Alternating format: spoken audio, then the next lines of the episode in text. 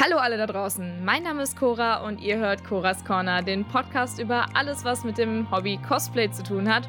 Und ihr seid mal wieder in einer Folge Squad Talk gelandet. Ja, ich weiß, irgendwie kommt gerade eine Episode Squad Talk nach der nächsten. Das liegt aber daran, dass auch eine Convention nach der nächsten liegt. Und ähm, es wird jetzt alle überraschen, aber ich bin wieder nicht alleine und ich habe wieder einen Gast. Und den Gast kennt ihr jetzt auch alle schon, weil sie die letzten zwei Folgen schon dabei war. Willkommen zurück, Julia. Hallo, hallo. Lange ist her. ja, wirklich, absolut lange. Für alle, die sich jetzt denken, hast du keine anderen Freunde? Nein, habe ich, hab ich nicht. ich fühle mich sehr geehrt, dein, deine einzige Freundin zu sein. nee, tatsächlich ist es so, dass äh, eigentlich Julia und ich fast immer zusammen auf der Con sind und dann kommen halt noch Leute aus dem Squad dazu. Also im Grunde sind wir so ein bisschen der, ich sag mal, harte Kern in Anführungszeichen und äh, Sassi, Micha, Lynn sind dann diejenigen, die gucken, ob es für sie passt und die dann noch dazukommen. Das heißt, die Wahrscheinlichkeit, dass ihr öfter mal Julias Stimme hier im Squad Talk Format hört, ist relativ hoch. Ich hoffe, das stört niemanden. Falls doch, tut es mir leid, ich kann es nicht ändern. Ja, mir auch. ja, äh, wir quatschen heute über die Polaris. Eine niegelnagelneue Con, die letztes Wochenende stattgefunden hat. Ich glaube, wir sind, wir sind so gut im Moment darin, zeitnah die Podcast-Folgen aufzunehmen. Ist ja Wahnsinn. Ja, ähm, wir haben jetzt heute den Montag nach der Polaris. Die hat ja gestern ihren letzten Tag gehabt. Also warte, was war jetzt das Datum vom 29. bis nee, vom 28. 28. bis 30. Bis, Oktober ja. äh, in Hamburg stattgefunden. Und äh, wir waren selbst nur in Anführungszeichen am Freitag und Samstag da, gestern an einen Tag Pause gemacht und ja, heute direkt zusammengesetzt für diese Folge. Also ihr seht schon, wir nehmen das hier super ernst, das total zeitnah zu machen. Das wird sicherlich nicht immer funktionieren, aber im Moment funktioniert es ganz gut. Von daher sind wir da ganz happy, dass das immer so klappt. Und heute tatsächlich leider nicht mehr im selben Raum nebeneinander vor demselben Mikrofon, nicht so wie bei der FBM-Folge. Ja. Sondern wieder jeder alleine an seinem Computer. Aber wir sehen uns. Immerhin, immerhin das. Immerhin das. Ich, seh, ich sehe Julias wunderschönes Gesicht mich anlächeln. Das ja. ist wunderbar. Wenn ich dein ja. Gesicht sehe, kann ich nur lächeln. Ah, okay, wir müssen damit aufhören. Die Leute kriegen die Krise. Oh Gott. Okay, ja, Polaris in Hamburg. Ich habe es gerade schon gesagt, Nigel, neue Convention. Und deswegen, weil ich davon ausgehe, dass die meisten Leute jetzt noch nichts von der Polaris gehört haben, die hier diesen Podcast hören, wie immer ein kurzer Rundown der allgemeinen Fakten. Julia hat es eben schon gesagt, die Polaris hat vom 28.10. bis zum 30.10. stattgefunden. Und zwar in der Hamburger Messe.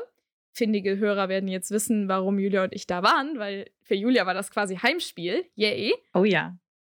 Und freitags ging die Con von 12 bis 20 Uhr, samstags von 10 bis 20 Uhr und sonntags von 10 bis 18 Uhr. Wir waren freitags und samstags da, wobei wir am Freitag erst so ab, ich glaube, 14 Uhr waren wir da, ne? Ja, 14, ich glaube 14, halb drei um den Dreh, ja. 14, 14, 30, ja. Genau. Insgesamt war die Convention in zwei Hallen der Hamburger Messe, und zwar in A1 und A4. Wer jetzt die Messe vielleicht von anderen Veranstaltungen schon kennt, kann da vielleicht was mit anfangen. Im Grunde genommen äh, sind das halt zwei, ich würde sagen, durchschnittlich große Messehallen, die da belegt wurden. Und das Interessante an der Polaris ist, dass im Orga-Team Organisatoren der Mac Airford maßgeblich beteiligt waren. Der ein oder andere, der den Podcast hört, war vielleicht schon mal auf der Mac. Wir tatsächlich nicht. Wir haben es nie zur Mac geschafft. Ne? Nee, du auch nicht, nee. genau. Und ähm, ja, aber entsprechend waren da Leute am Werk, die wussten, was sie tun. Und das hat man auch gemerkt, dazu aber später mehr. So viel schon, sei schon mal verraten, wir hatten auf jeden Fall ein richtig cooles Wochenende, beziehungsweise zwei sehr, sehr coole Tage. Yes. Genau, die Polaris war insgesamt in vier Themenbereiche eingeteilt. Drei davon fünf. waren in. Fünf Themenbereiche. Fünf, ach, ich bin blöd, ja. Fünf Themenbereiche. Drei Themenbereiche davon waren in Halle A4, zwei waren in Halle A1. Und es gab die Themenbereiche Cyberdome, Sandbox, Manchimarkt, Waldheim und Neotaki. Was die ganzen Bereiche so mit sich gebracht haben, da reden wir gleich drüber, aber nur, dass ihr schon mal einen groben Eindruck habt. Die Bereiche hatten auch jeweils eine eigene Wiedererkennungsfarbe, sage ich jetzt mal, jeweils ein eigenes Maskottchen und jeweils einen anderen Schwerpunkt. Aber dazu, wie gesagt, gleich mehr. Super beeindruckend ist jetzt folgende Zahl. Es gab insgesamt sechs Bühnen auf der Polaris. Wer jetzt mitgezählt hat, hat mitbekommen, okay, es gab zwei Hallen, aber sechs Bühnen. Wie das Ganze aufgebaut war, erklären wir euch gleich. War auf jeden Fall, äh, habe ich in so einer Dichte auch noch auf wenigen Cons gesehen, sage ich jetzt mal. Und das war auf jeden Fall ein Alleinstellungsmerkmal. Und wir haben dann eben mal ein klein bisschen Recherche betrieben, um euch auch ein paar Zahlen zu sagen. Ich beziehe mich jetzt auf den Artikel von PC Games mit den Zahlen. Und zwar hieß es da, dass um die 10.000 Besucher am Wochenende auf der Polaris waren. Und das ist jetzt sehr beeindruckend, über eine Million Zuschauer den Livestream der Messe verfolgt haben. Denn die Polaris wurde das Ganze also alle drei Tage live gestreamt von den verschiedenen Bühnen. Verschiedenste Kamerateams waren unterwegs, aber auch dazu dann gleich noch ein bisschen was. Und, und das ist auch was, was die Polaris in meinen Augen einzigartig macht, so zumindest im deutschen Raum. Die Polaris hatte eine eigene App, die wie ein Spiel funktioniert hat. Auch dazu gleich noch mehr, aber da waren wir im Vorhinein auf jeden Fall sehr beeindruckt von dem, was sich die Orga da so überlegt hat und auch, was sie da auf die Beine gestellt haben. Joa. Ich würde sagen, wir starten mal mit so einer Art erstem, ja, was heißt erstem Eindruck, aber so einer ersten groben Zusammenfassung, wie die Polaris für uns war. Schnu, wie war die Polaris für dich? ähm, ich fand sie richtig, richtig cool. Ähm, wir haben die erste Messehalle betreten und ich dachte schon, wow, der Aufbau ist echt gut gelungen. Ähm, man hat sofort also die Hallenunterteilung haben sie mit ähm, großen Containern in verschiedenen Farben vorgenommen, um damit halt Wände zu schaffen. Und das hat halt einerseits diesen Hamburger Flair so da reingebracht, weil ne, Hamburger Hafen, Container, passt halt super ins Bild. Andererseits ähm, habe ich das so halt auch noch nicht gesehen auf einer Messe. Und es war auch, also wie gesagt, vom ersten Eindruck her war ich einfach echt überzeugt, so wow, okay, cool. Ähm, das sieht schick aus. Äh, hier hat sich jemand richtig Mühe gegeben, allein schon bei der Gestaltung. Und als wir uns dann halt eben durch die Hallen bewegt haben und uns die einzelnen Punkte angeguckt haben, ähm, hat sich das nur noch bestätigt. Also mein grobes Gesamtfazit jetzt schon mal vorweg war so, ja, war cool, kann man machen. Ich freue mich aufs nächste Mal. Ja, kann ich mich nur anschließen, insbesondere auch bei diesem ersten Eindruck. Ich glaube, wir haben, glaube ich, direkt von Anfang an gesagt, so, es hat so ein bisschen Gamescom-Vibes. Ja. Ne? Also das war so mit einer der ersten Sachen, die wir so für uns gesagt haben. So, oh, so ein bisschen erinnert uns das an eine kleine Gamescom, nur mit mehr Cosplay und mehr Artists. Mhm. Ich glaube, das war so das grobe Fazit. Und das hat sich auch eigentlich bestätigt übers Wochenende. Und ich schließe mich deinem Fazit an. Ich freue mich auch echt auf nächstes Jahr und bin sehr gespannt, was da. Also, klar, es ist immer noch Luft nach oben, gerade wenn eine Veranstaltung das erste Mal stattfindet. Die haben schon sehr vieles sehr, sehr richtig gemacht. Deswegen ja, bin ich mal gespannt, was Fall. sie dann nächstes Jahr vielleicht noch richtiger machen. Genau. Ja, du hast es gerade schon erwähnt, Aufbau, Themenwelten, Gestaltung etc. ist ja jetzt ein ganz guter Stichpunkt. Du hast die Container schon erwähnt.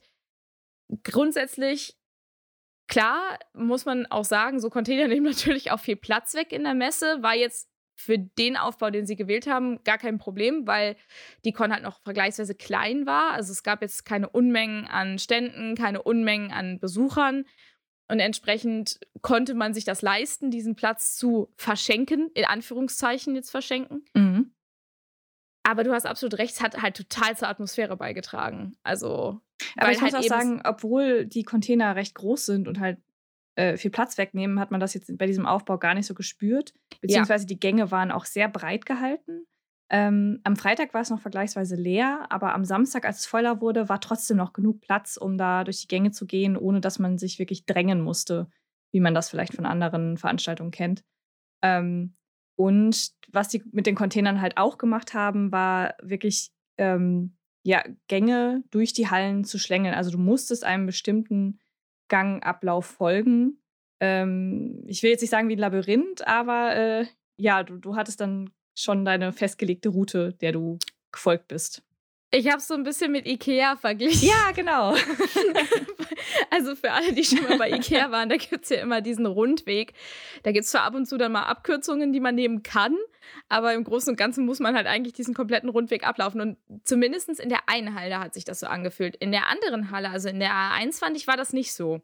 Da war es offener gestaltet. Ja. Weil dadurch, dass du da diese Gaming-Stände und diese Gaming-Inseln hattest, war das da, finde ich, ein bisschen offener. Aber in der Halle A4 hast du absolut recht, da musste man halt eigentlich diesen fe festen Weg laufen. Ich muss dazu auch sagen, das war ja, also ich sehe das so ein bisschen positiv und negativ, muss ich sagen. Mhm. Auf der einen Seite siehst du so alles und vor allen Dingen sind alle Besucher dann zum Beispiel, ich sage jetzt mal, gezwungen, auch an den Artist-Ständen vorbeizulaufen und, und können jetzt nicht einfach sagen, okay, ich will nur zu der Bühne und ignoriere alles drumrum mhm. oder so. Das ist natürlich ein Vorteil. Auf der anderen Seite ist es ganz schön nervig, wenn du an dem einen Ende der Halle bist und du willst halt gezielt irgendwo hin und du musst dann erstmal durch die halbe Halle schlängeln, ehe du dann da bist. Das ist halt auch, also ich, ich fand es teilweise nervig und teilweise gut. Ja, ich fand es auch schwierig im Hinblick auf die Toilette, weil ich glaube, es war nur die eine Toilette oben bei der A4 ja. ähm, offen. Das heißt, wenn du unten in der Tabletop-Area warst, musstest du halt entweder komplett einmal durch Neotaki laufen oder durch die ganze Künstlermeile und den Manchi-Markt, bevor du da ähm, Richtung Toilette laufen konntest. Ich weiß nicht, ob dann vielleicht noch irgendwie so ein, so ein Mittelgang, zumindest in der A4, bisschen sinnvoller gewesen wäre, um da halt schnurstracks zurück zur Lobby zu kommen und dann ein bisschen einfacher den Weg nach draußen zu finden.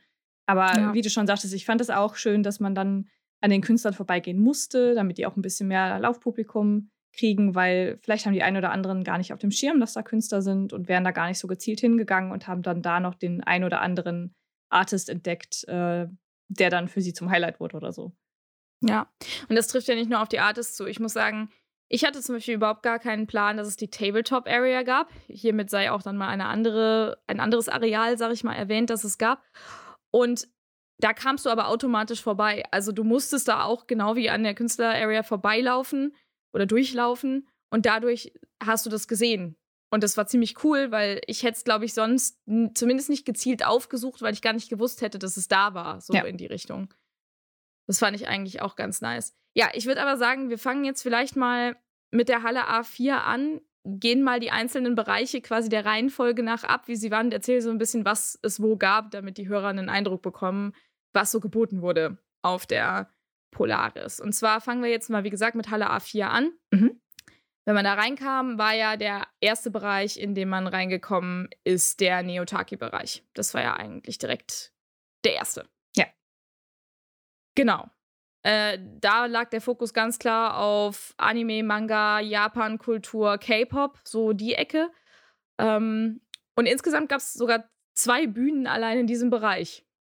Ja, das war ziemlich cool aufgemacht. Man kam rein und ist direkt an der Neotaki-Stage vorbeigelaufen, wo ähm, ich glaube, die Notaku hat da fast durchgehend das Programm auf der Bühne gemacht mit QAs, mit Anime-Quiz, mit, ich glaube, Anime-Opening-Raten und so weiter, ähm, Community Talk. Da konnte man sich auf jeden Fall jeden Tag ziemlich viel angucken.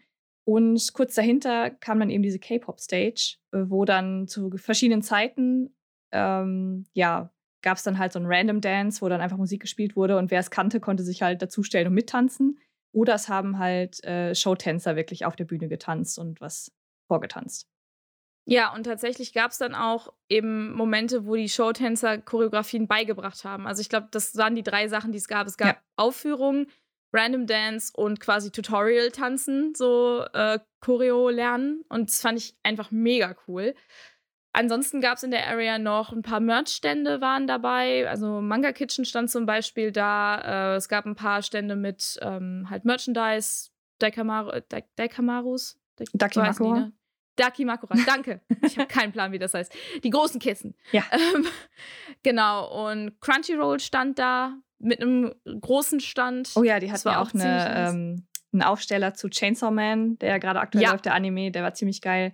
Und eine Blue Lock Fußballtorwand da stehen, sodass man auf der Con äh, Torwandschießen machen konnte. Und ich weiß nicht, ob es was zu gewinnen gab, aber es gab auf jeden Fall zwischendurch eine lange Schlange ähm, von Leuten, die sich daran probieren wollten. Das sah ziemlich witzig, witzig aus. Ich gar ja. nicht mitbekommen. deswegen, deswegen reden wir in diesem Podcast über die Cons. Wir waren einfach zusammen da und ich habe das nicht gesehen. Ja, ja war das Ding klar. so groß. Ich weiß nicht, ich habe es nicht mitbekommen. Wahrscheinlich ist das so, oh, Fußball interessiert mich nicht. Ja, ich gehe okay. dran vorbei. Ich weiß es nicht, ja. keine Ahnung.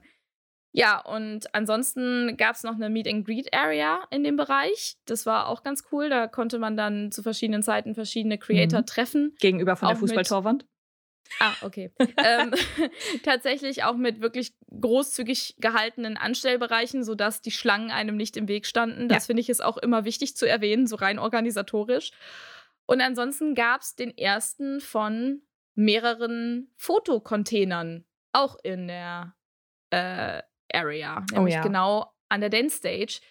Und äh, jetzt denken alle vielleicht, hey, Fotocontainer, was? Also es gab ein paar Container, also diese ganz normalen Frachtcontainer, die man von LKWs bzw. Schiffen kennt, waren, da waren ein paar von offen. Man konnte reingehen und dann hatten die da drin so irgendwelche coolen Installationen gemacht. Also jetzt der zum Beispiel war mit farblich beleuchteten Lampignons, die quasi, also so Papierbälle, die ihre Farbe gewechselt haben. Dann konnte man sich da einfach reinstellen und Fotos machen. Das sah echt ganz nett aus.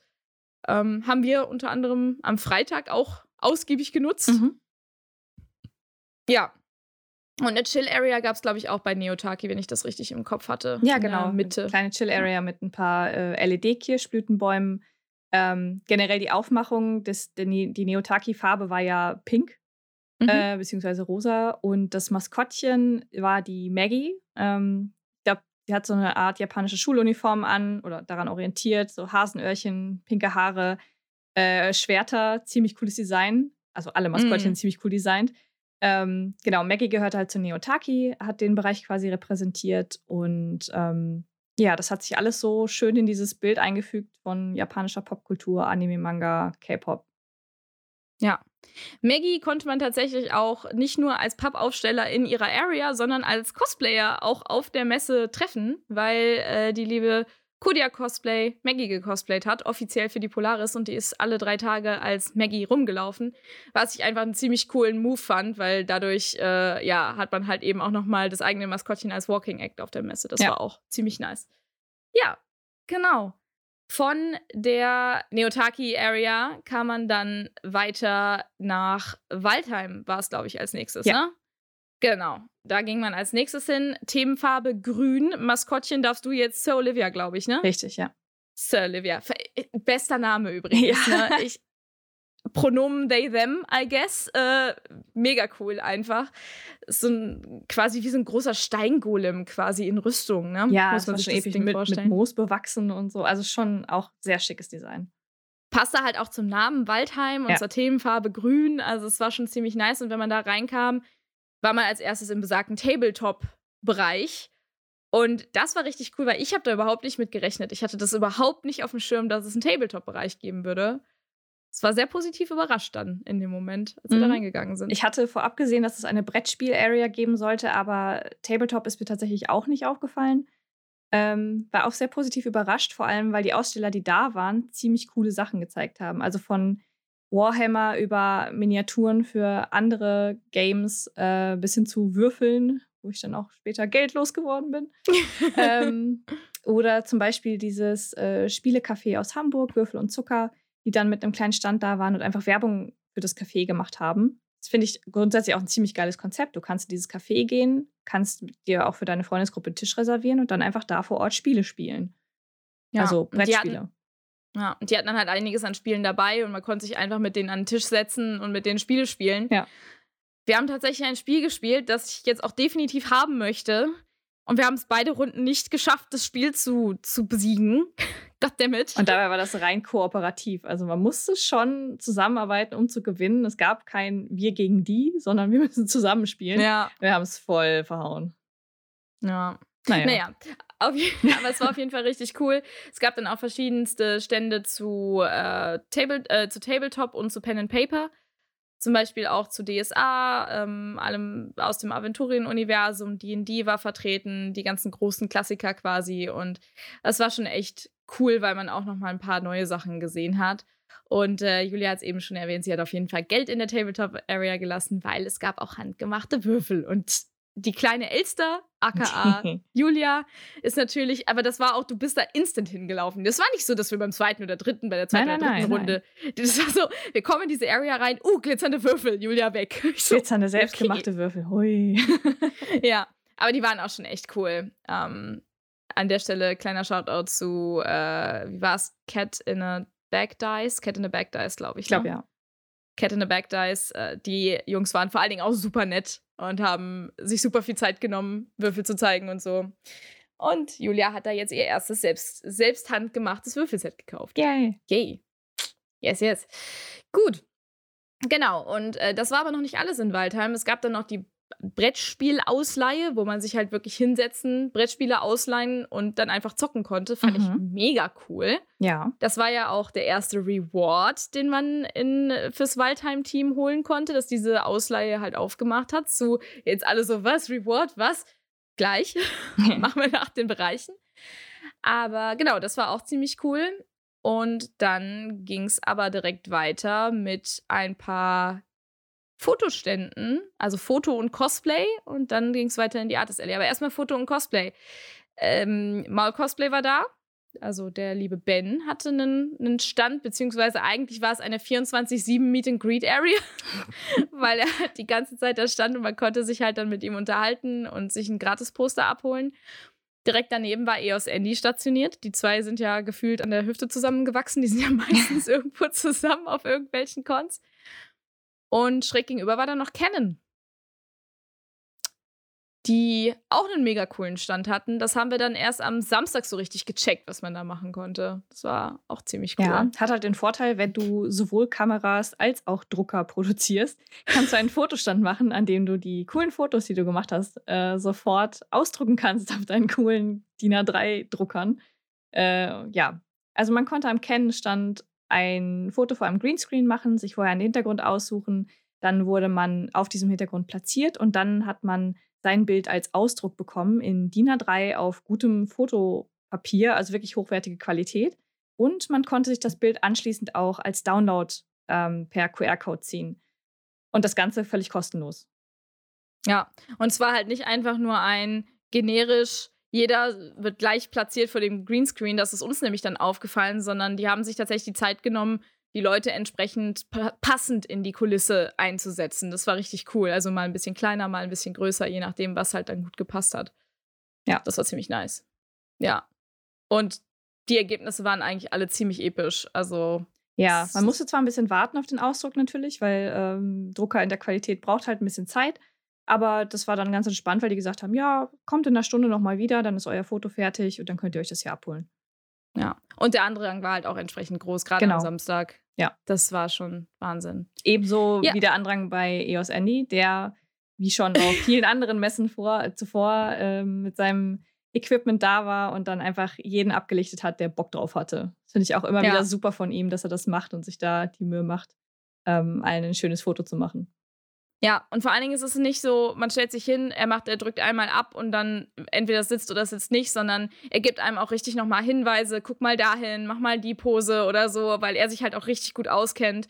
Und zum Beispiel bei uns war jetzt ein Kumpel dabei, der das allererste Mal gecosplayt hat und der hat richtig epische Bilder daraus bekommen. Und die andere Freundin, die halt auch noch nicht so lange dabei ist und die noch nie professionelle Bilder vom Cosplay irgendwie bekommen hat. Und auch die hat jetzt richtig coole Bilder und war, glaube ich, richtig happy mit der Experience so. Und das war schon ziemlich nice. Ja.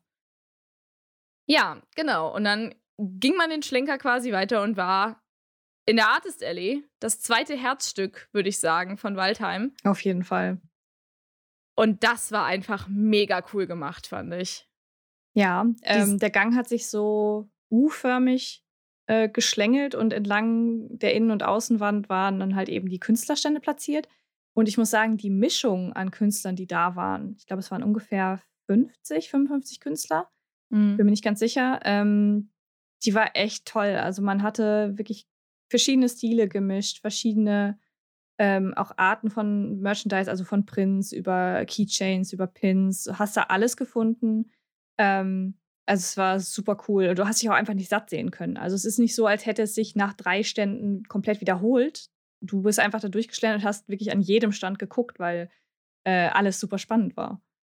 Ja, und das Coolste war halt eben durch diesen Aufbau mit den Containern hatte jeder Künstlerstand eine vernünftige Rückwand, wodurch auch jeder Stand für sich wirken konnte. Die Stände hatten halt auch ein bisschen Abstand zueinander, sodass es halt nicht so war, okay, wenn die Leute an dem einen Stand gucken, verdecken sie den anderen Stand. Das hat man auf größeren Cons ja auch schon mal, dass das passiert, weil dann, wenn dann an einem Stand viel los ist, dass dann die anderen Stände so ein bisschen daneben untergehen. Ich fand, das war sehr schön gelöst. Jeder hatte genug Platz, jeder konnte sich austoben gestalterisch mit der Rückwand und so weiter. Also das fand ich schon echt schön vom mhm. Konzept her. Und wir kannten ja auch einige von den Künstlern, die da waren und die haben eigentlich auch alle viel Positives gesagt über den Aufbau und über die Organisation und so weiter. Also ich glaube, die Künstlerallee hat das schon, war schon gut und richtig organisiert an mhm. der Stelle. Ja, Genau, und äh, wir haben definitiv Geld in der Künstlerallee gelassen. Ja. Äh, Freitag erst, wir sind erst einmal durchgegangen, haben alles ausgescoutet, sind dann nochmal durchgegangen mit Portemonnaie mhm. und äh, haben diverseste Postkarten und alles Mögliche gekauft und Poster und ja, hat sich auf jeden Fall sehr gelohnt und mein absolutes Highlight ist ein kleiner Sticker von einer Katze, die auf einer Toilette sitzt. Der klebt nämlich jetzt über meinem Klopapier. ich finde das super. Ja. Ich, ist, ich, wusste, ich bin, ich tue mich immer super schwer, Sticker zu platzieren. Ich bin so ein richtig, so non-committal, was das angeht. Ich will die Sticker nicht aufkleben, weil, wenn ich sie einmal aufgeklebt habe, müssen sie da ja bleiben. Mhm. Das war der erste Sticker, wo ich keine zwei Sekunden überlegt habe, wo der hin muss. ich wusste das Sofort. Als Perfekt. ich nach Hause gekommen bin, ich so, dahin. Ja. ja. Genau. Cool. Und ja. Ja, nachdem wir dann Leute mit Geld beschmissen haben im Austausch gegen wunderschöne Waren, kam man in den nächsten Bereich und zwar den Munchie-Markt. Munchie-Markt? Munchie-Markt, glaube ich. Munchie. Mit den Maskottchen Om Nom und Nom Nom oder so. Also die Maskottchen. Es gab, glaube ich, drei Maskottchens. Ja, die hießen irgendwie Om Nom Nom so in die Richtung. Ähm, ja. Sehr passend. da wurde man direkt begrüßt von der Kochstage, auf der auch an jedem Tag verschiedene Streamer ähm, gekocht haben oder sich über äh, Ernährung und Essen unterhalten haben, Tipps ausgetauscht haben. Ähm, das konnte man auch im Livestream online verfolgen. Und ähm, da war eigentlich auch immer gut was los. Ja, also jetzt nur mal ein paar Namen zu nennen für die, die sich vielleicht ein bisschen auskennen in der Stream-slash-YouTube-Kochszene. Unter anderem die Jungs von Dr. Freud haben da gekocht. Äh, Sturmwaffel und Team waren mal da. Und ähm, noch ein paar andere. Hier die Space Rocks waren auf jeden Fall auch mal da. Und das war eigentlich ziemlich cool, weil du kamst an dieser Bühne halt vorbei. Und das ist, das ist generell so ein Ding, das man vielleicht kurz erwähnen sollte. Die Bühnen waren bis auf die Blackstage nicht in sich abgeschlossen. Also du musstest nicht irgendwie in einen Raum reingehen oder hinter eine Trennwand oder hinter irgendwelche Container, um die Bühne zu sehen. Du konntest einfach dran vorbeilaufen und warst quasi direkt an der Bühne und zwischen dir waren halt nur ein paar Stühle, die dich halt von der Bühne getrennt haben und dadurch musstest du halt gar nicht erst lange überlegen, hm, gehe ich da jetzt rein, gucke ich mir das an, weil ich finde, das ist immer so eine leichte Hemmschwelle, mhm. wenn du halt erst einen Raum betreten musst, weil dann willst du halt auch nicht, das ist, fühlt sich so nach Commitment an und ja, manchmal weißt du ja, ja auch gar nicht, ob das Programm schon läuft, ob äh, du dann jetzt total störst und überhaupt äh, einen Platz findest. Also ich finde das immer super awkward, wenn du halt erst eine Tür aufmachen musst, in einen dunklen Bühnenraum reingehst und nur mit dem Licht von der Bühne versuchst, einen Platz zu finden. 5000 Leuten im Weg rumstehst und dann feststellst, oh, hier ist ja gar kein Platz frei und dann halt wieder aus dem Bühnenraum rausschleichst. Also, ja. Richtig. Und das umgeht man halt damit. Ne? Also es war halt sehr fluide. Man konnte halt auch immer aufstehen und gehen und andere haben sich hingesetzt und es war sehr viel Fluktuation, sage ich jetzt mal. Man konnte auch einfach quasi hinter der, hinter der Stuhlreihe, hinter der letzten einfach stehen bleiben, bisschen Programm mitgucken, dann weitergehen. Mhm. War halt total angenehm, weil man dann eben nicht so dieses, okay, ich sitze jetzt hier für die nächsten drei Stunden, sondern man konnte auch nur mal zehn Minuten stehen bleiben, sich das angucken, weitergehen. Ja. Genau. Und dann gab es noch ein paar andere essensthematische Stände, halt auch mit zum Beispiel, da wurden zum Beispiel Küchenmaschinen ähm, vorgestellt und dann auch eben Smoothies zum Beispiel zubereitet mit den besagten Mixern und so. Das war auch ganz cool. Die gab es dann umsonst, die konnte man dann probieren. Das war mhm. auch ganz nice. Und dann gab es noch den großen Foodcore, also groß in Anführungszeichen, also auf jeden Fall geräumigen Foodcore mit äh, ein paar Essensständen, ich glaube drei oder vier, ne? drei oder vier Wagen waren, glaube ich, da. Mhm, waren so Foodtrucks, die sie in die Halle gestellt hatten. Genau. und auf jeden Fall eine sehr schön arrangierte Sitzarea, wo man dann mit großen Tischen, wo man dann sich eben hinsetzen, in Ruhe sein Zeug essen konnte. Auch richtig schön gestaltet, so mit echten Blumen, also echten Pflanzen, die sich da runterragten und so. Ich glaube, ich habe noch nie so eine schöne Essensarea auf irgendeiner Convention gesehen. Ja, hat mich so ein bisschen an, äh, an Vapiano erinnert, weil die ja auch immer so diese ja. Kräuter auf den Tischen stehen haben und generell sehr viel Stimmt. Grün an Deko. Ja, auch so mit diesen Holztischen und so. Es waren ja. halt nicht nur irgendwelche Plastiktische oder so, sondern es waren halt richtig coole Holztische, so richtig massive Dinger. Das war echt nice. Mhm. Ja. Ja. Und dann ist man, wenn man dann wieder raus wollte aus der Halle, noch an ein paar Infoständen vorbeigekommen. Ich glaube, so kann man es betiteln, ne? Ja. Unter anderem gab es dann einen Stand mit Fotobully. Das war natürlich das Highlight. Das war so lustig. Wer die oh Gamescom-Folge gehört hat, weiß, wir stehen auf Fotobullies. richtig, richtig. Und man muss sich das wie folgt vorstellen. Dieser Fotobully stand halt hinter einer Ecke. Wir kommen um diese Ecke freitags und wirklich unsere beiden Gesichter müssen, glaube ich, geleuchtet haben, weil wir gucken diesen Bus an. Fotobully, Fotobully, Fotobully. Mhm. So in etwa war unsere Reaktion. Und dieser Fotobully gehörte zu einem Infostand und die Leute, die an diesem Infostand halt Info Infos rausgegeben haben zu äh, Auslandsaufenthalten, haben sich, glaube ich, total über unsere Reaktion gefreut. Ähm, und waren so, ach, kennt ihr das mit dem Fotobus schon? Dann haben wir dann die Gamescom-Story erzählt. Die, an der Stelle. Also die kannten äh, den Gamescom-Bus tatsächlich nicht. Also die haben dann ja. nachher, als wir Fotos gemacht haben, untereinander getuschelt, so, oh, ja, das Konzept ist wohl schon von der Gamescom bekannt. Wusste ich auch noch nicht. ja, richtig witzig einfach. Und eigentlich war das so, dass die Fotos in dem Fotobus ähm, ein Preis von deren Glücksrad waren. Aber sie waren dann so lieb und haben uns trotzdem Fotos machen ja. lassen. Und ich glaube auch generell jeder, der gefragt hat, durfte dann ein Foto machen. An Samstag war da auch teilweise eine kleine Schlange dann für das Glücksrad und für den Fotobus. Aber die waren super nett. Und wenn man dann da eben weiterging, kam dann noch eine Area, die so, die ich so oft noch keiner Con gesehen habe, die ich mega cool fand. Und zwar Twitch oder nicht nur Twitch, sondern Streamboxen. Ja. Quasi. Richtig cool muss man sich wie folgen. Das waren, das ist nämlich jetzt das Wichtige, das waren keine hermetisch abgeriegelten Glasboxen oder sowas, wo man dann reingucken konnte und den Streamer sieht, aber der sitzt da in seinem Kabüffchen, sondern das war einfach nur, das waren mit Paletten abgetrennte Karrees wo dann ein Tisch drin stand mit entsprechendem Equipment, wo dann die Streamer drin saßen, aber halt ganz offen. Also du konntest halt quasi rangehen, mehr oder weniger, und mit den Streamern sogar reden, wenn sie sich drauf eingelassen haben. Und es war halt super lustig, weil ich zum Beispiel am Freitag erstmal in einen Stream mit reingenommen worden bin, weil die liebe Farbenfuchs, die einige vielleicht auf der Polaris-Seite auch schon gesehen haben, weil sie organisatorisch mit dabei war und auch moderiert hat und so weiter und so fort. Hat, ist eine Freundin von mir und hat mich dann einfach irgendwann mit in ihren Stream geholt. Das war super lustig, weil ich halt nur über diese Palette hüpfen musste und dann war ich bei ihrem Stream. Und äh, Julia konnte halt auch einfach ihren Kopf reinstecken, immer mal so zwischendurch. Ja, das war super witzig. Das war, hat halt auch mega Spaß gemacht und es war halt einfach, glaube ich, auch für viele cool, ihre Lieblingsstreamer mal so live auch in ihrem Element zu sehen. Also nicht nur live auf einer Messe, sondern live beim Stream zugucken zu können. In Persona. Das war echt vom Konzept her einfach was, was ich so noch nicht gesehen habe, weil auf der Gamescom gibt es das ja auch, aber halt eher in so abgeriegelten Boxen dann. Was ja auch sein muss, weil die Geräuschkulisse auf der Gamescom wäre, glaube ich, es wäre, glaube ich, unmöglich, ja, da, da zu streamen. Aber das war echt cool. Ich muss auch sagen, ich ja. fand das super schön, weil das ja auch in so einem kleinen Rahmen passiert ist. Also auf der Gamescom hast du natürlich, ähm, weiß ich, das gefühlt 30-fache an Besuchern. Ne, ja, dreifache an Besuchern. Nee, 300.000. Oh mein Gott. Ähm, 30-fach passt schon. Ja, ja, also du hast auf jeden Fall deutlich mehr Besucher und natürlich ist das Ganze dann ein bisschen größer und heftiger. Und hier war das so ein bisschen familiärer gestaltet.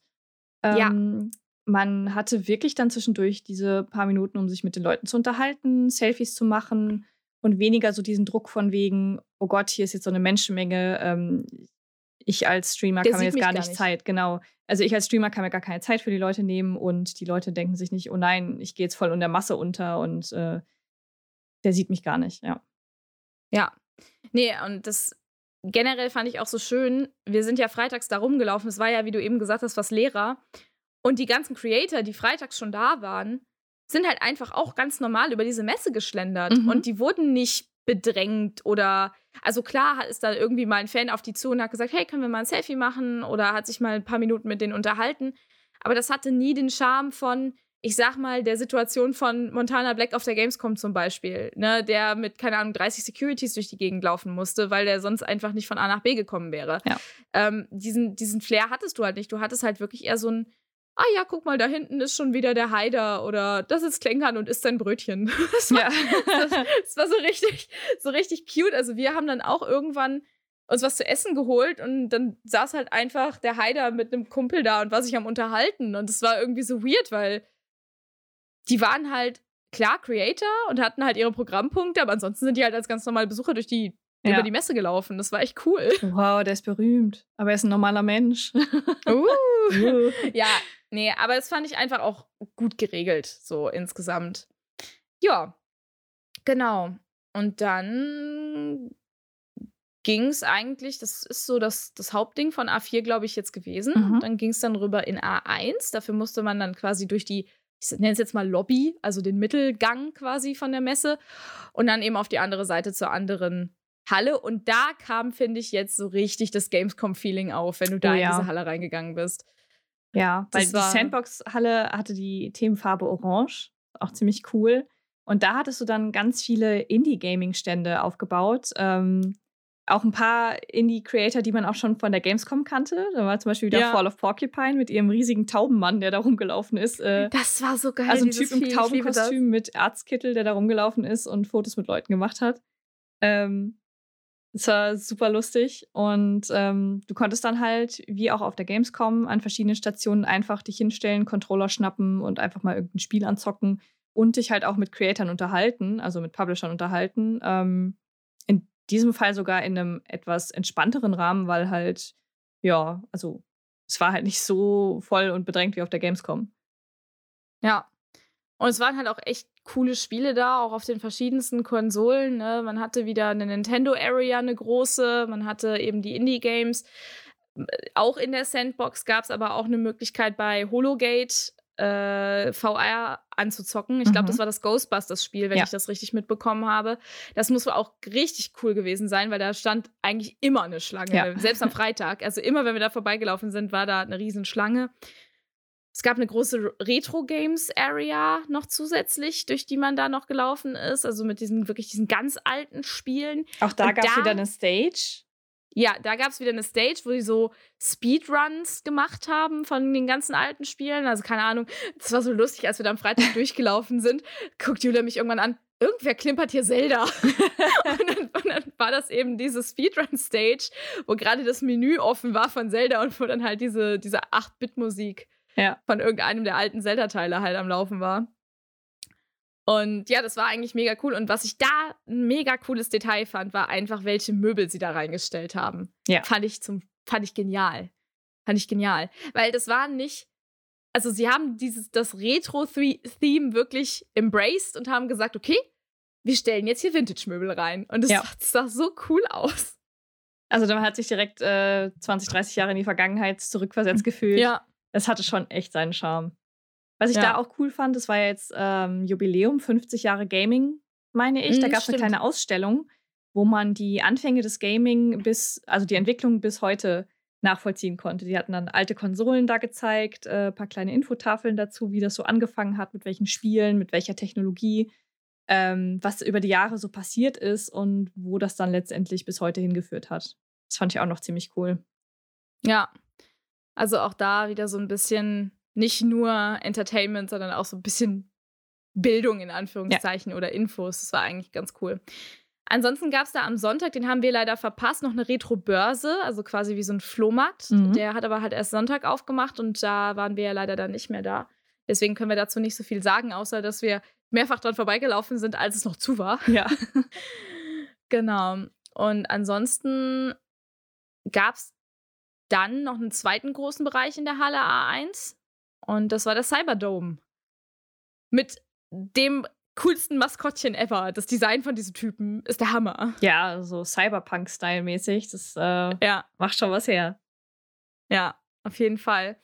Und es war halt eigentlich ganz cool, weil unter anderem, also der, der Fokus lag halt ganz klar auf A, der großen Entertainment Stage und B, E-Sports. Also ja. Alles, was so in Richtung äh, zum Beispiel League war relativ groß, Rocket League war groß und so weiter.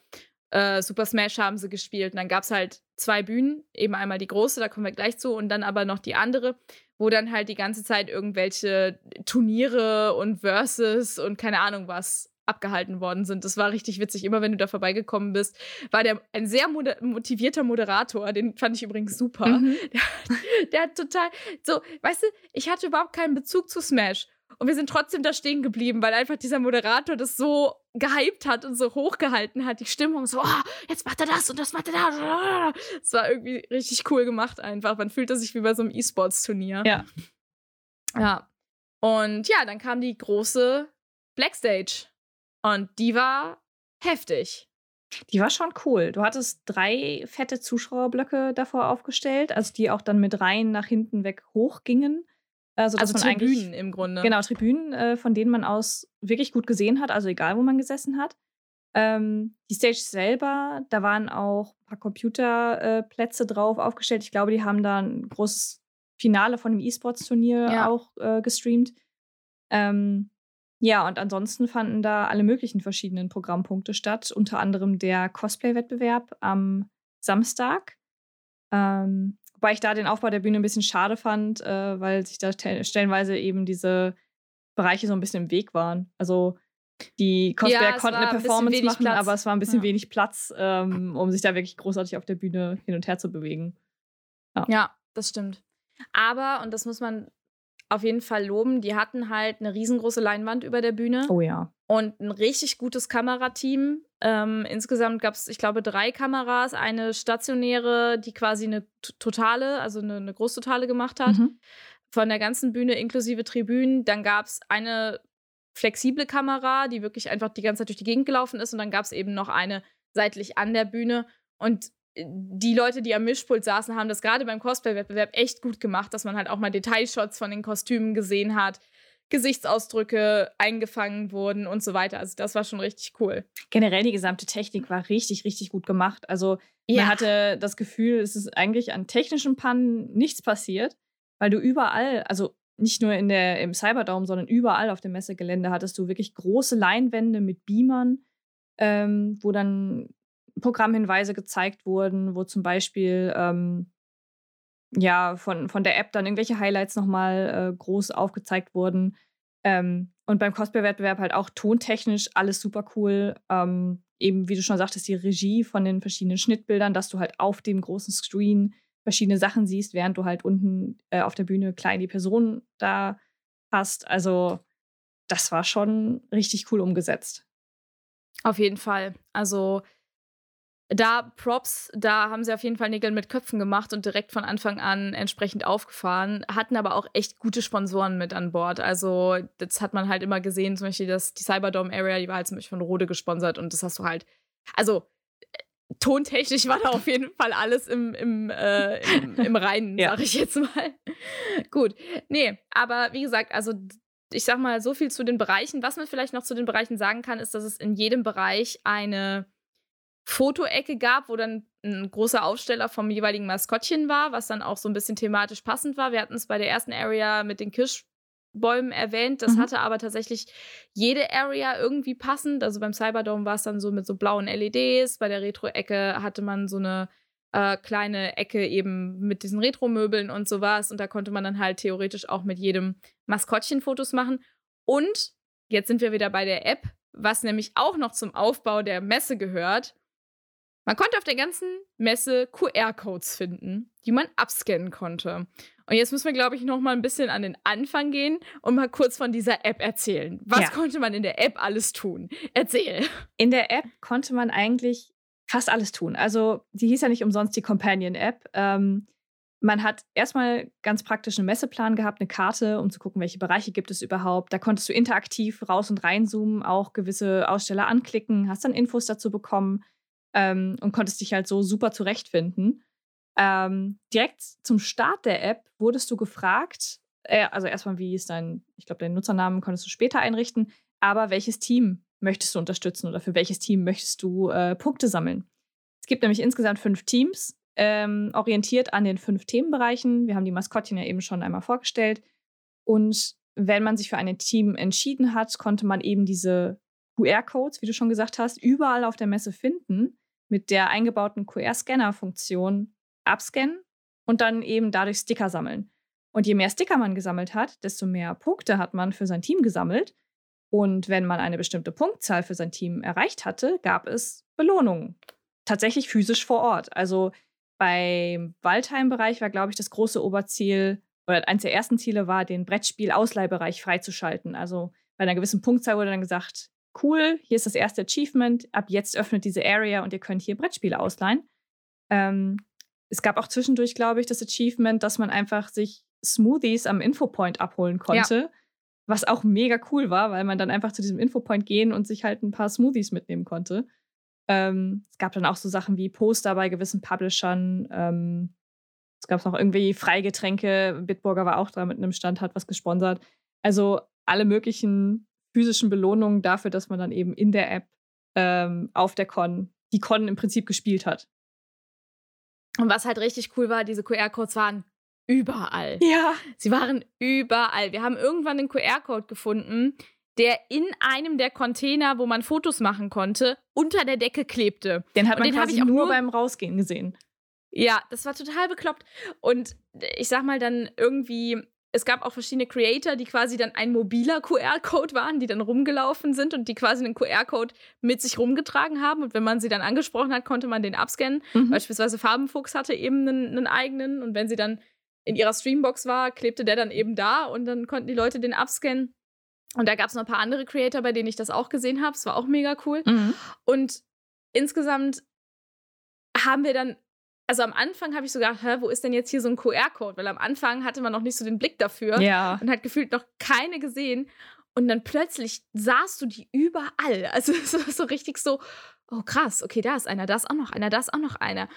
Und das wäre sicherlich einfach die mega Schnitzeljagd auf der Con gewesen, wenn es da nicht ein Problem mit der App gegeben hätte. Wenn die App funktioniert hätte, ja. also, Richtig, weil leider, ja, ja leider äh, ist die App re relativ regelmäßig abgestürzt. Ich habe gehört, dass es auf Apple-Geräten sehr gut funktioniert hat. Mhm. Bei Android haben sich deutliche Probleme abgezeichnet, schon im Laufe des Freitags, wo es dann aber abends hieß, dass sie es patchen und zum Samstag repariert haben wollen. Man konnte dann tatsächlich am Samstag auch ein Update ziehen, aber das hat irgendwie nicht viel gemacht. Also ich hatte am Samstag leider auch sehr viele App-Abstürze. Ähm, sie hat es nicht mehr geschafft zu starten und ich glaube, ich habe deshalb nur drei oder vier Sticker gesammelt, weil immer wenn ich was scannen wollte, ist die App halt, ja, abgeschmiert. Ja, das war ein bisschen schade, weil vom Konzept her fand ich das einfach mega cool. Auch das mit den Teams, mit den Rewards.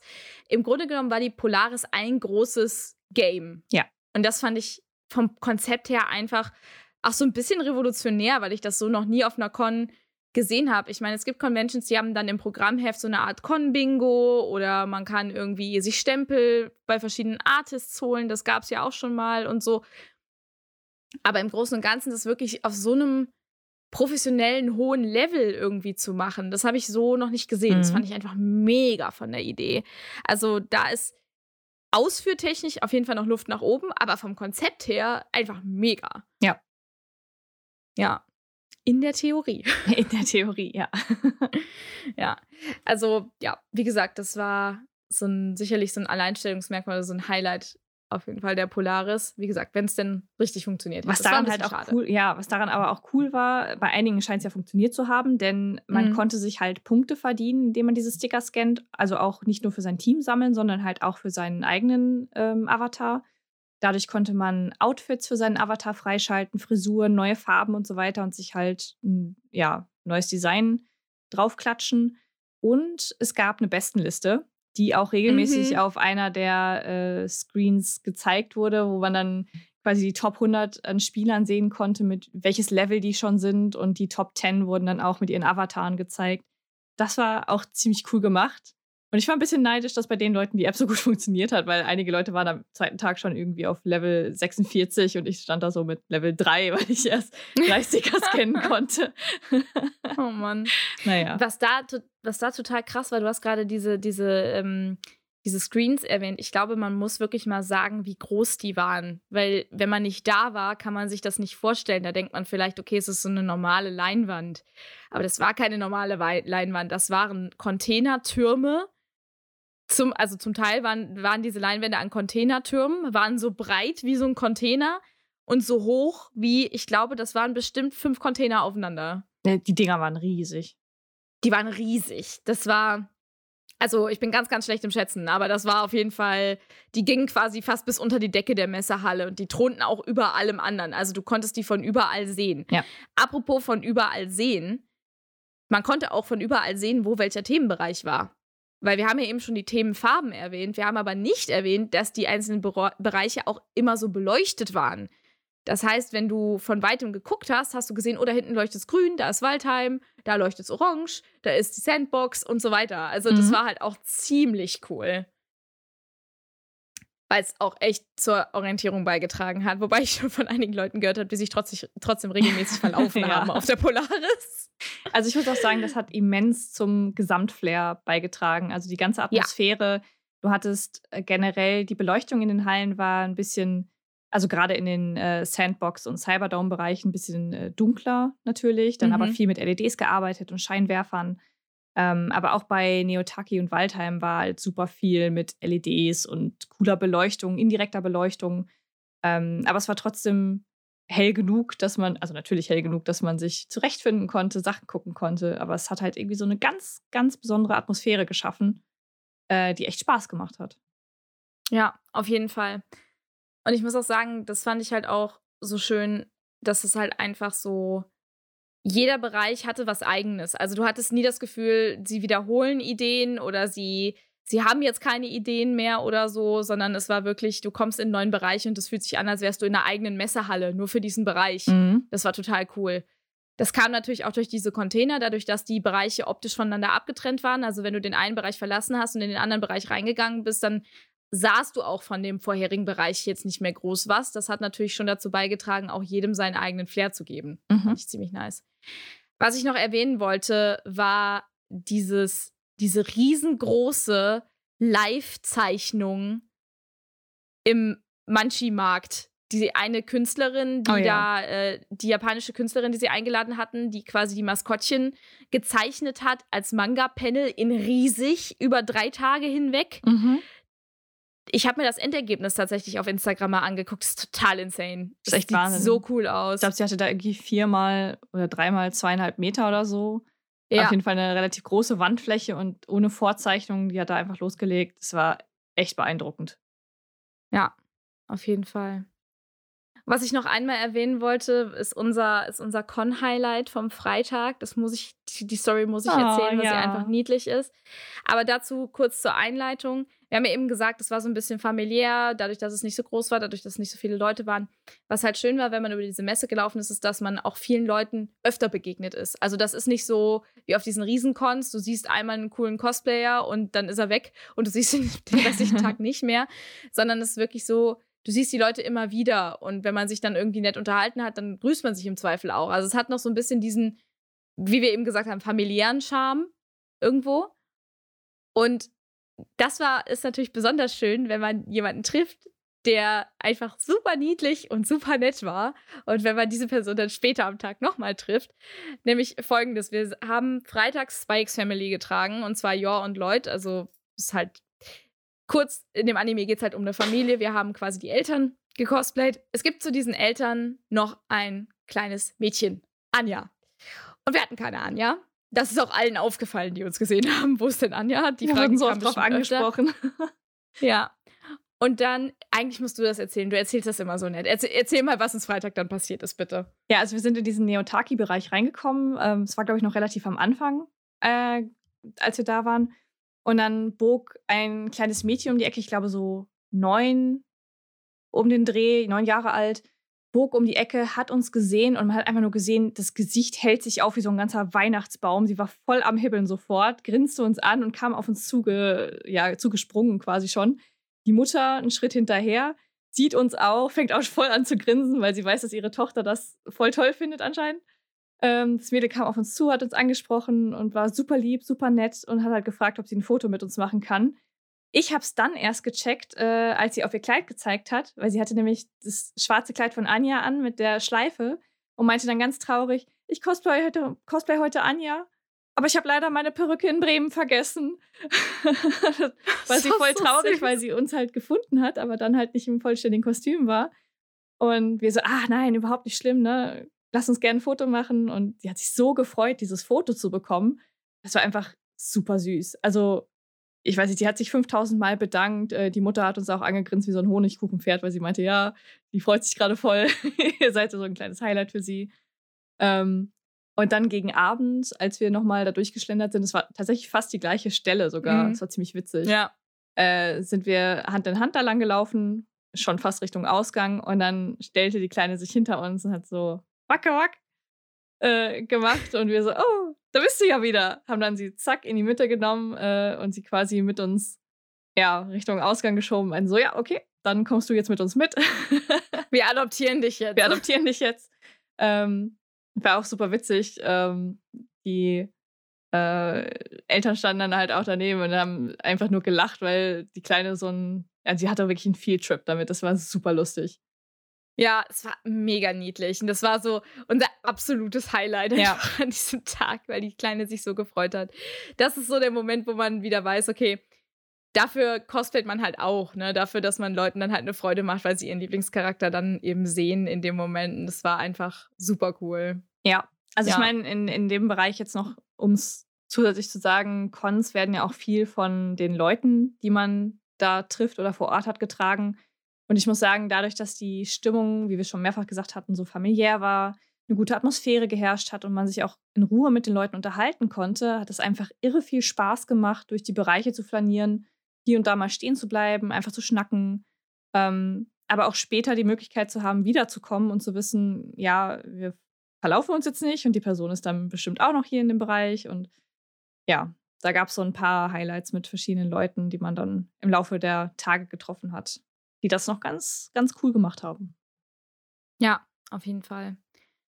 Also ja, ihr merkt schon, so. Wir schwärmen ganz schön viel. wir schwärmen ganz schön viel, ja, auf jeden Fall. Ich meine, ist ja natürlich auch, auch schön, mal eine neue Convention zu haben, wo man direkt so begeistert ist. Ich sag mal, viele Conventions, die anfangen, haben ja so, ich sag mal, Startschwierigkeiten in Anführungszeichen. Und wir haben ja auch ein paar Punkte angesprochen, wo wir gesagt haben, okay, da könnte man vielleicht noch mal ran. Aber im Großen und Ganzen, was so das Gesamtkonzept angeht, bin ich echt happy mit der Polaris, mhm. muss ich echt sagen. Ich sag mal, wir waren ja jetzt schon auf wirklich vielen Cons. Wir haben ja uns schon auch viele Cons in Kinderschuhen angeguckt. Und ich sag mal, was Flair und Atmosphäre angeht, habe ich, glaube ich, selten eine Con gehabt, wo ich von Anfang an so hooked war, mhm. muss ich sagen. Ja. Und es ist halt für mich auch ja wirklich nicht um die Ecke, aber ich habe mir jetzt schon vorgemerkt für nächstes Jahr, dass ich auf jeden Fall dabei sein will. Und äh, ich werde zwar sterben, weil ich an dem Montag früh in der Schule sein muss, vermutlich. Aber egal, ähm, ich werde trotzdem versuchen, so viele Tage wie möglich auch mitzunehmen, weil ich muss sagen, so im, im Nachgang finde ich es fast schade, dass wir am Sonntag nicht da waren, mhm. weil es einfach so eine schöne Atmosphäre war. Also ich glaube, den dritten Tag hätte ich auch ohne weiteres noch gerne mitgenommen. Ja. Einfach um die ganze Experience mitzumachen, so ein bisschen. Ja. Mhm. Ja, ich glaube. Ich wollte, glaube ich, noch was gesagt haben, aber ich habe es gerade wieder vergessen. Ah, wir wollten noch über die, um, um, über die Orga reden. Das haben wir vollkommen vergessen. Das wollten wir eigentlich am Anfang machen. Ach so, also das so ganze Drumherum, ja.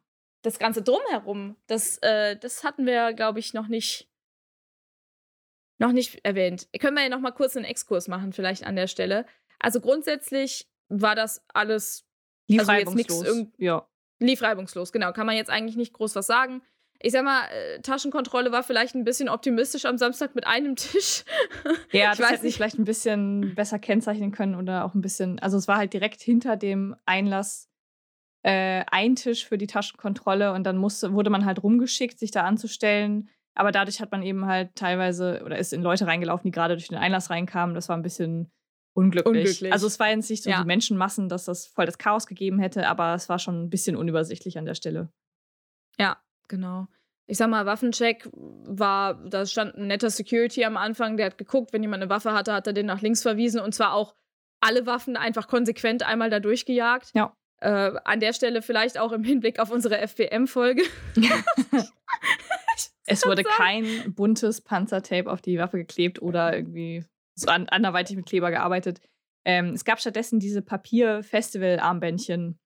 Ähm, die genau. wurden dann einfach irgendwie ja, in der Schlaufe irgendwo drum an der gebunden. Waffe fixiert. Ja. Oder ein paar Mal drum gewickelt und dann an sich selber festgeklebt, genau. aber halt nicht an der Waffe. Und die waren dann auch dezent genug, als dass man die entweder gut rausshoppen kann, wenn man irgendwie Fotos macht, oder halt dann entsprechend verstecken kann, je nachdem, wie man genau. die Waffe hält. Ja. Apropos Fotos, wir haben ja jetzt die, äh, das wollte ich noch schnell sagen, wir hatten ja die Fotocontainer erwähnt. Tatsächlich, wenn man jetzt auf eine Messe geht, um vorzugsweise Fotos zu machen, was ja manche Fotografen und auch Cosplayer tun, ne? ich sag mal, man hat bei der Dokumi jetzt zum Beispiel den großen Park, man hat bei der Nietzsche den Park und so. Das ist tatsächlich was, also das Außengelände auf der Messe oder das generelle Messegelände ist jetzt nicht unbedingt mega hübsch, finde ich. Also, Dazu muss man aber sagen, dass der große Stadtpark Planten und Blumen von Hamburg ja. ähm, fußläufig innerhalb von fünf Minuten zu erreichen ist. Das heißt, ich weiß gerade nicht, ob man mit einem Tagesticket nochmal raus und rein konnte, indem man einen Stempel oder so bekommen hat. Aber mit einer Dauerkarte konnte man auf jeden Fall das Gelände beliebig verlassen und dann konnte ja. man halt auch zum Fotos machen rüber in Planten und Blumen. Und der ist halt wirklich schön als Fotolocation. Es gibt einen japanischen Themenbereich, es gibt ähm, einen waldigeren Bereich, es gibt einen Rosengarten. Also der ist wirklich sehr, sehr schön. Den kann man sich auch unabhängig von einer Con, wenn man mal in Hamburg ist, auf jeden Fall angucken. Ja, auf jeden Fall.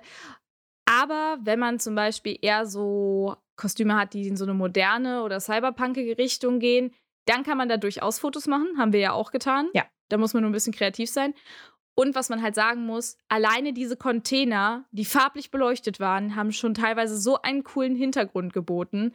Also ich hatte nicht das Gefühl, oh, ich habe jetzt hier gar keine Möglichkeit, Fotos zu machen. Das ist mir gar nicht aufgefallen. Also ich wollte es nur erwähnen für die Leute, für die das halt wichtig ist. Mhm. Genau. Und auch wenn wir jetzt gerade ein bisschen springen, noch mal einmal kurz zum Thema Sicherheit und organisatorisches. Es gab eine Sache, die ich auf dieser Messe unglaublich cool fand vom Konzept her.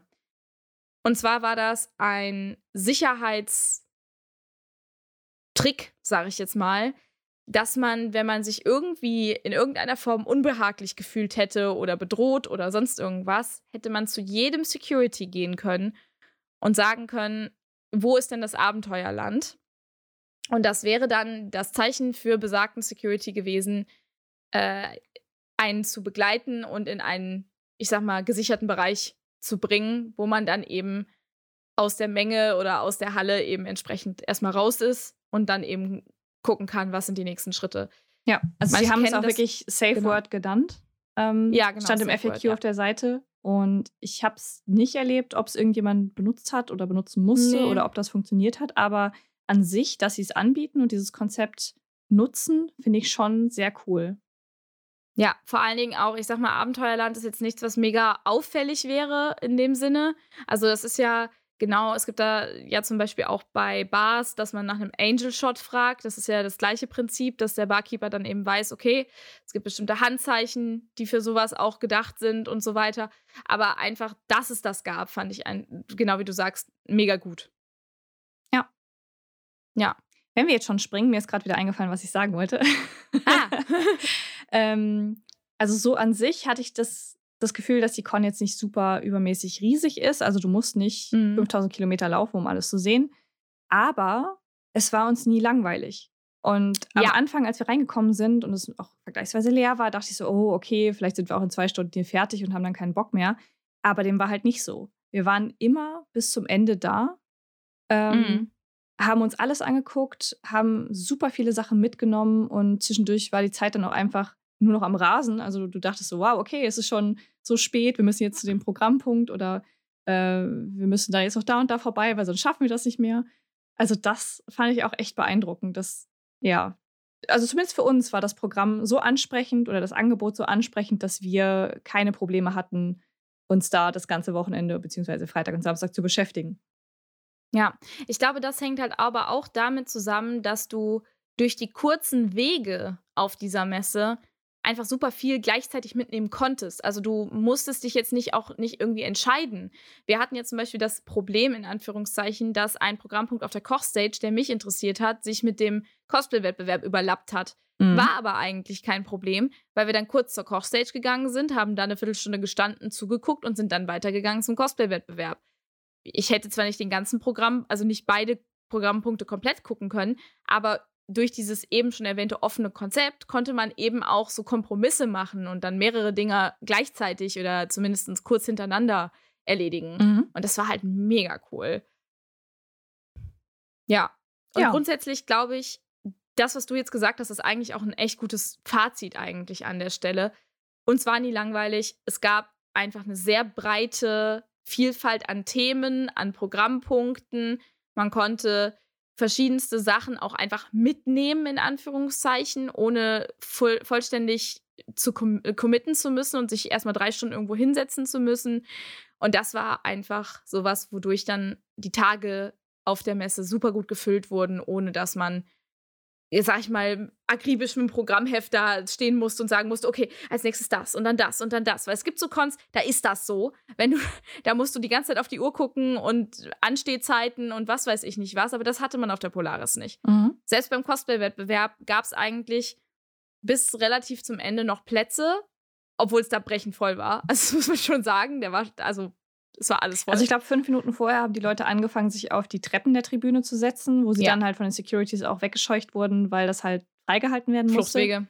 Ja. Aber ähm, ja, man konnte, ich glaube, wir waren zehn Minuten vorher da und wir haben halt noch einen Platz bekommen. Also es war ja. schon in Ordnung. Ja. Nee, und deswegen, also, ich glaube, das ist ein gutes Fazit. Ja. Zwar eine kleine Messe im Vergleich zu vielen anderen Messen, auf die wir gehen, aber eine sehr vielfältige, gut organisierte, liebevoll gestaltete Messe, auf die wir uns nächstes Jahr auf jeden Fall freuen. Mhm. Ja, dem oh. habe ich nichts hinzuzufügen. Yes.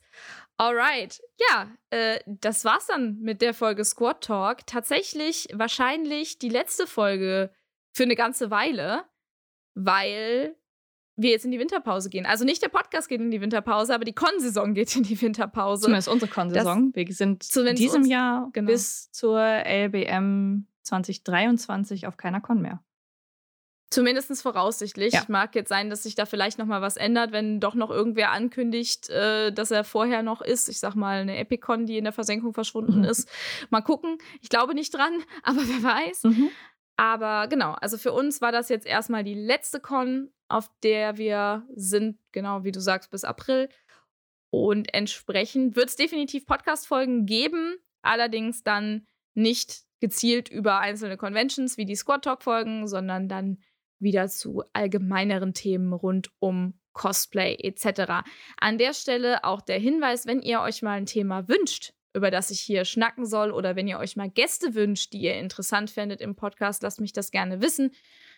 Alle Links, wie ihr mich zum Podcast erreichen könnt, findet ihr wie immer in der Beschreibung bzw. den Show Notes. Und ansonsten, wie immer, der Aufruf: teilt die Folge, bewertet die Folge. Bei Spotify kann man Sterne vergeben, bei iTunes kann man Kommentare schreiben und so weiter und so fort. Lasst uns wissen, wie es euch gefallen hat. Und ansonsten wünschen wir euch einen schönen Morgen, Mittag, Abend, Nacht, wann auch immer ihr diesen Podcast hört und bis zum nächsten Mal. Ciao, ciao. Tschüss. Halt, stopp, Moment, Sekunde. Bevor ich euch in euren wohlverdienten, keine Ahnung, Morgen, Mittag, Abend, Nacht entlassen kann, muss ich noch ganz kurz ein bisschen Werbung in eigener Sache machen. Und zwar hat dieser Podcast jetzt einen Kofi-Account. Wenn euch der Podcast also gefällt und ihr mich ein bisschen bei den laufenden Kosten unterstützen wollt, könnt ihr das gerne tun auf co-fi-coras Corner Podcast. Ist aber auch alles verlinkt, also von daher müsst ihr natürlich nicht. Mein Content bleibt die ganze Zeit free to listen, wie auch immer. Aber wenn ihr da Bock drauf habt und mich unterstützen wollt, freue ich mich über jeden Beitrag. Ich wünsche euch was. Bis dann. Ciao, ciao.